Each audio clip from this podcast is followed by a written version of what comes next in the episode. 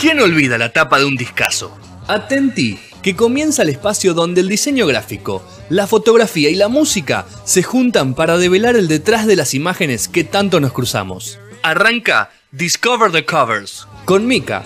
Acá sí vamos a juzgar un disco por su tapa.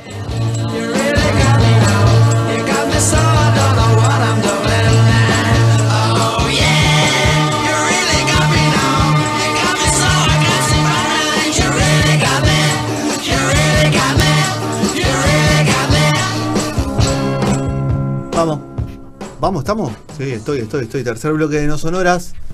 19.53 de este jueves 15 de octubre. Nuevamente lo repito.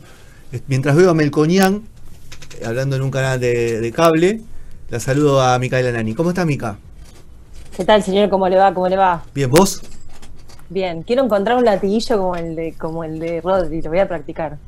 Bueno, pero vos pensás que Rodri hace 13 años que está en este programa, amiga. No es tan fácil. Soy muy, soy muy fan del qué tal, qué tal, qué tal. Es como me pone muy feliz cuando escucho. Y es un tipo que tiene un sello distintivo, ¿viste? No, está. Eh, es una.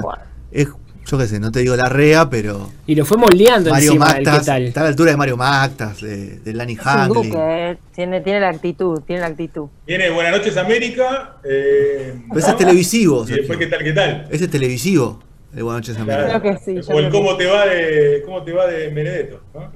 O el de Avenida Lugo, en su momento. Ah, claro, ese era mejor. ¿Qué haces, Mica? Bueno, eh, bien, bien, todo bien, ¿vos? Es bien. Este disco hoy lo, he escuchado en algún momento, me lo he cruzado y hoy lo volví a reescuchar. Para mí es un disco recontra. Justo Petro va a hablar de Arctic Monkey después, así que un día de guitarrero, pues es re guitarrero este disco. Man. Es un, es un día re, es un día re guitarrero. Eh, y lo que tiene que ahí los escuchaba y, te la suben, ¿viste? Bestia Bebé. Tiene esa cosa de, que cantan como. Como que cantan como cantarías vos, ¿viste? O sea, tienen sus detalles y sus cosas, pero tienen aguante y no tanta técnica. Y eso me copa. a mí me, me, ceba. Muy del indie. Muy bien. Vos antes de la pandemia eh, has, visto, has visto un show de ellos. Habías visto un show. Sí. De hecho, mm, no fue el último porque ahí me acordé que el último fue el de los Backstreet Boys. Sí. Pero eh, para no sonar así, fui a cubrirlo ahí en, en Niceto. Y fue, de hecho, fue la primera vez que lo fui a ver, la única vez que lo fui a ver. Eh, y me gustó mucho. Yo venía escuchando de ellos, también con el Mató, con todo lo que es Laptra, 107 Faunos y todo eso, me manejaba, nunca los había visto eh, y, está muy bueno y tienen mucho aguante también. Mucha gente que. Tienen eso, mucho fan, viste, que los sigue, que los banca, eso, eso está bueno. Muy bien. Bueno. Bueno, para la portada, eh, la tengo de fondo. como dijeron, que escuché, eh, que, Petro, debo decirte que no es la primera vez que me contactó con las fuentes directamente. Eh, pero bueno, se me ocurrió escribirle a María Santelexfer, que es Lula Luli de, ex ligas menores, no sé si la tienen en la banda les escribí en realidad primero a Bestia Bebé, Bestia Bebé me pasó el contacto de ella y me copé, le mandé un mail con un par de preguntas y muy amablemente y muy bien predispuesta me respondió y me contó un poco de cómo fue esta portada. Bueno, eh, María es la mujer de Tom Quintans, el cantante de Bestia Bebé, y además de haber hecho esta etapa, ella es música, es arquitecta, ahora fue madre, es medio como esas mujeres todólogas que admiro. Em, y bueno, para esta etapa Tom le propuso armar el, disco sin tener medio muy claro qué era lo que estaban buscando, pero sí que se querían diferenciar del el resto de los que habían editado antes, que tenían dos, este es el tercero, tenían dos discos, Jungla de Metal 2 y Bestia Bebé. Jungla de Metal es uno que tiene una ilustración, no sé si lo tienen visto eh, muy una película no eh, no para mí es, es, es viste cuando dibujabas en el colegio bueno yo no, no hacía ese tipo de dibujos pero es muy de mis compañeritos. Esos dibujos, viste, de pibe de primaria, que tiene un rambo, tiene así como cosas explotando. Eh, esa es Jungla Metal 2 y la primera es eh, una foto de un equipo de fútbol medio locochón, que está bueno, sí.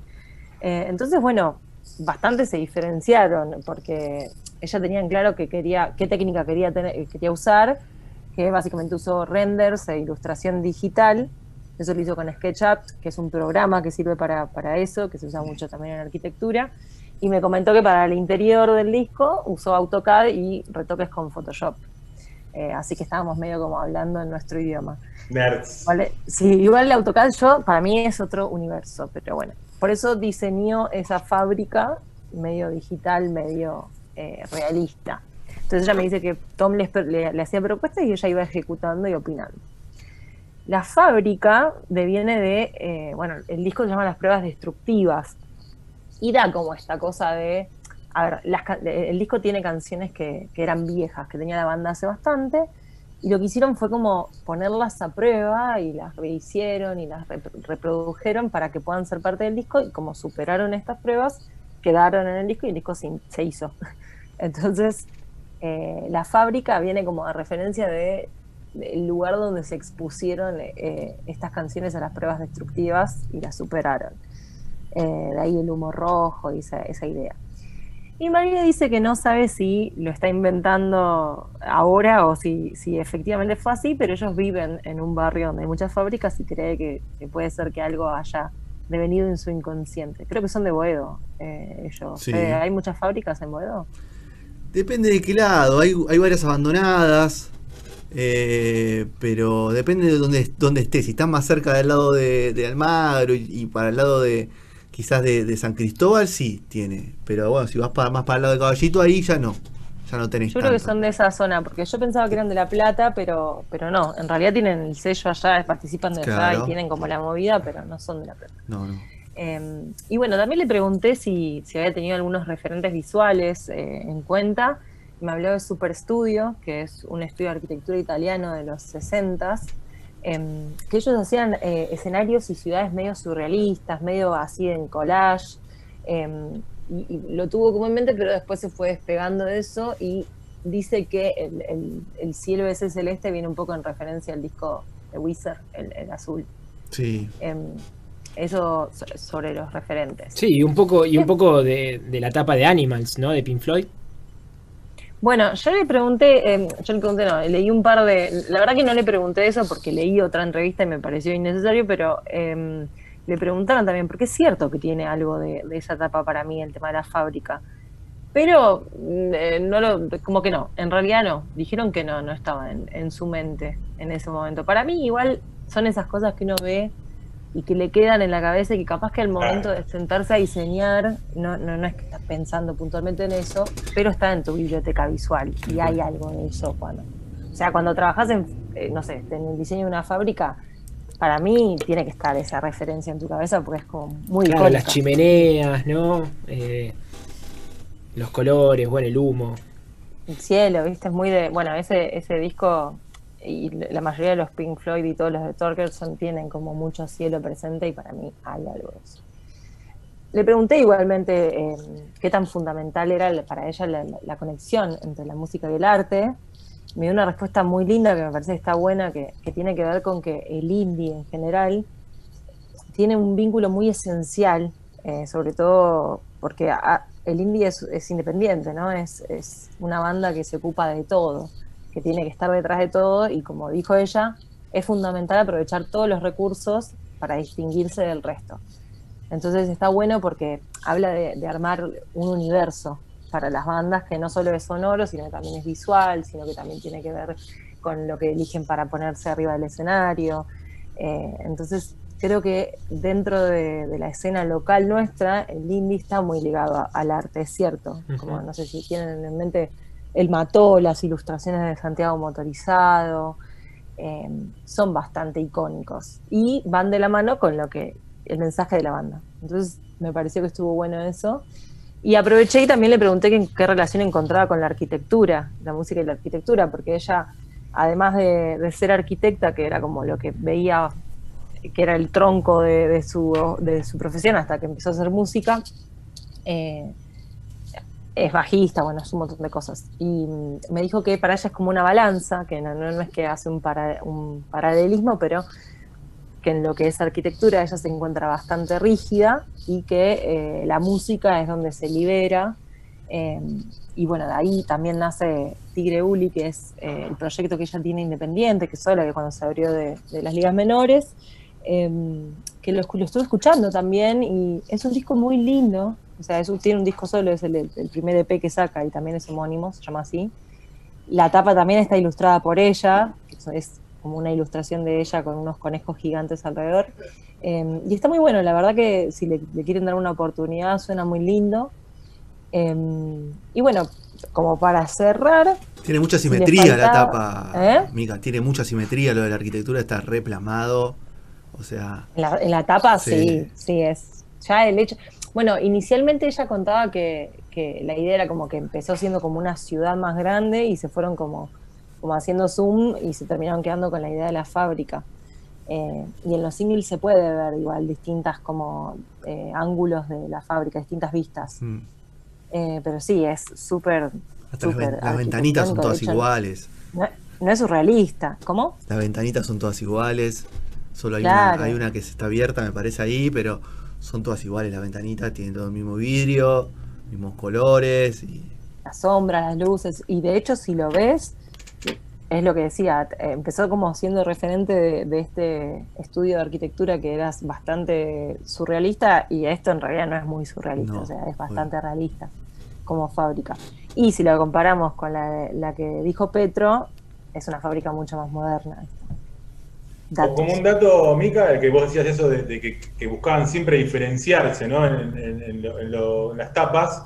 Eh, ellos siempre cuentan que, que la primera etapa que tenía un equipo de fútbol, medio que los, como, como que lo- los, eh, los condenó, entre comillas, a que se piense que es una banda futbolera, ¿no? Y eso era, fue, fue primero como la primera reacción a hacer algo completamente distinto después, que fue esa etapa más cómic, por decirlo de forma, Sí, como sí, sí. quieras llamarla. Y, y bueno, después que les-. Después ya se generó como una especie de que, bueno, que cada cosa sea extremadamente distinta y bueno, eh, esto, esto que contás lo, lo- lo ejemplifica perfecto. Sí, y, y de hecho igual, a ver, se querrán despegar, pero son una banda un poco futbolera. O sea, el, el- el cantante es, es hincha de Racing, fanático. Fanático. sí. Eh, tienen canciones que hablan del fútbol, hablan de Maradona, eh, creo. Ahora me estoy Sí, lo que, lo que que- también dicen es que como, bueno, hay dos, tres canciones que hablan de fútbol y después hay canciones que hablan de Claro. mil cosas más, ¿no? Y queda como el fútbol primario. ¿verdad? Sí, sí, y bueno, en Argentina, ¿no? ¿Qué vas a? Claro. Alguien le dice me gusta el fútbol y es como, "Ah, a mí también. como así. Pero es cierto que si bien tienen tres letras que hablan de fútbol, las canciones en general son para corear, son como Sí, para sí, cantar con totalmente. amigos. Entonces, Totalmente, como decís vos, él también eh, expone eso, es, es su, su forma de ser futbolera. Claro, hay algo en la esencia de, de la música que tiene un poco de eso. Y no está mal, no hay que renegar de eso, está bien. Mm. Es, es un lugar de encuentro y bueno, qué sé yo. Yo no me gusta, no me gusta el fútbol, igual me gusta la música de ellos. Muy bien.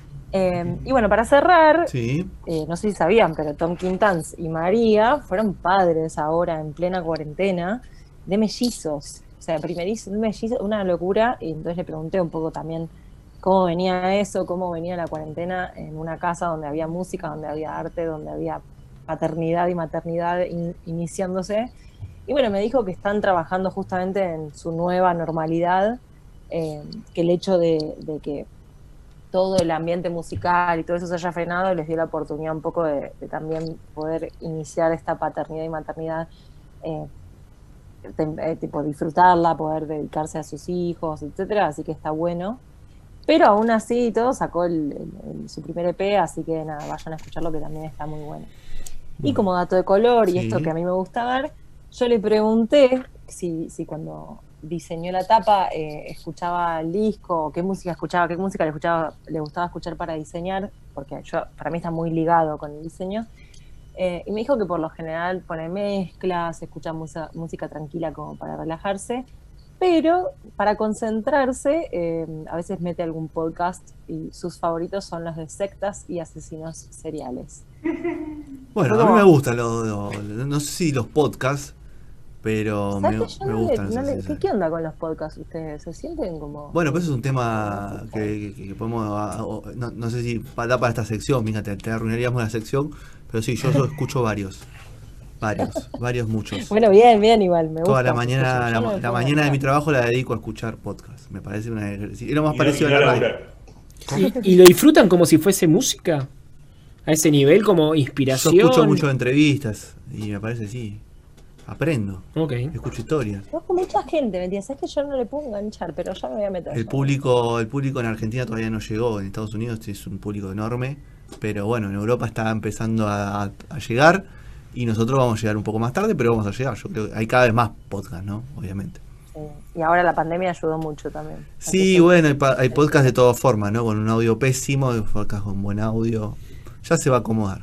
Vos viste que esto es un colador, después vos en el colador van quedando los, quizás los más apasionados, los que tienen un poquito más de contenido, después van, van- se van perdiendo un montón de... Porque llega un momento que se agota, ¿no? O sea, ese es el tema. Pero bueno, eh, nada, hoy está muy en boga el podcast famo- de los famosos, porque tienen mucha llegada, muchas entrevistas a, a- a gente como ellos, famosos, entonces como que se abren como una charla de amigos. Claro. Claro. Pero Claro, bueno. bueno, básicamente eso fue Muy todo bien. lo que me contó María y aparte cuando lo subí me enteré que, que el Aptra, eh, Feria de Aptra, que están vendiendo ahí un par de cosas, Sí. están por sacar el, una edición especial, así que así física. ¿De vinilo? Está bueno. ¿Mm? ¿Vinilos o.? Porque el Aptra saca cassette, vinilo, CD y. ¿Sabes que no? no Bueno. Me parece que es un vinilo, pero no Bueno, estoy segura. Sí, Feria del Aptra te vende directamente. su- te vende directamente los vinilos, así que en las varias ediciones. El nuevo disco del Evento BB que salió ahora o está por salir, eh, sale en vinilo. Está por salir, El porque nuevo, están, sí, están nuevo. Todavía no punto de- salió. de- Todavía no salió, un corte más y está por salir, exacto. Muy bien. Sí. Hoy Bueno, salió uno de 107 faunos, hoy no, eh, eh, ahora, hace poquito, uno de 107 faunos que también que es del Aptra y lo recomiendo porque lo escuché hoy. Hoy lo inicié y me gustó. Muy y bien. es rosa, es de tapa rosa y va a estar. muy bien, muy bien. Cuando Así. vengan los rosas. Ok, ya lo agendaste. Sergio, ¿algo más quiere agregar usted? Te puedo decir que ya que hablábamos de, de lo de fútbol, que el tema que vamos a escuchar justamente habla de fútbol, ¿no? El que vamos a escuchar para cerrar, que es eh, El Monje, si no me equivoco, querido Fede. No, todo mejorará. Ah, el monje pensé que estaba dando vueltas por ahí. No, entonces. todo mejorará. entonces Bueno, no. si vos me decís el monje, bueno, lo dejamos para que la gente lo escuche, el monje. Justo hablábamos No, tanto. bueno, es el monje justamente habla de, de Zidane, ¿no? Cuenta, cuenta Uf. de lo que hizo Zidane eh, en el Mundial No, no, no hace 2006. falta. Para, para, para, Sergio. Me dice el Vasco. No, no, vamos con el mismo, Vasco. Vamos con el mismo. Exactamente. Chicos, supe algo. Ah, y bueno, sí, es- son bien, temas bien, famosos. Y bueno, y el que escuchábamos antes, nada que ver, eh, son frases de películas, ¿no? Eh, Ah, otro. Bueno, Cuántas frases de películas, están las de Batman, por ejemplo, ahí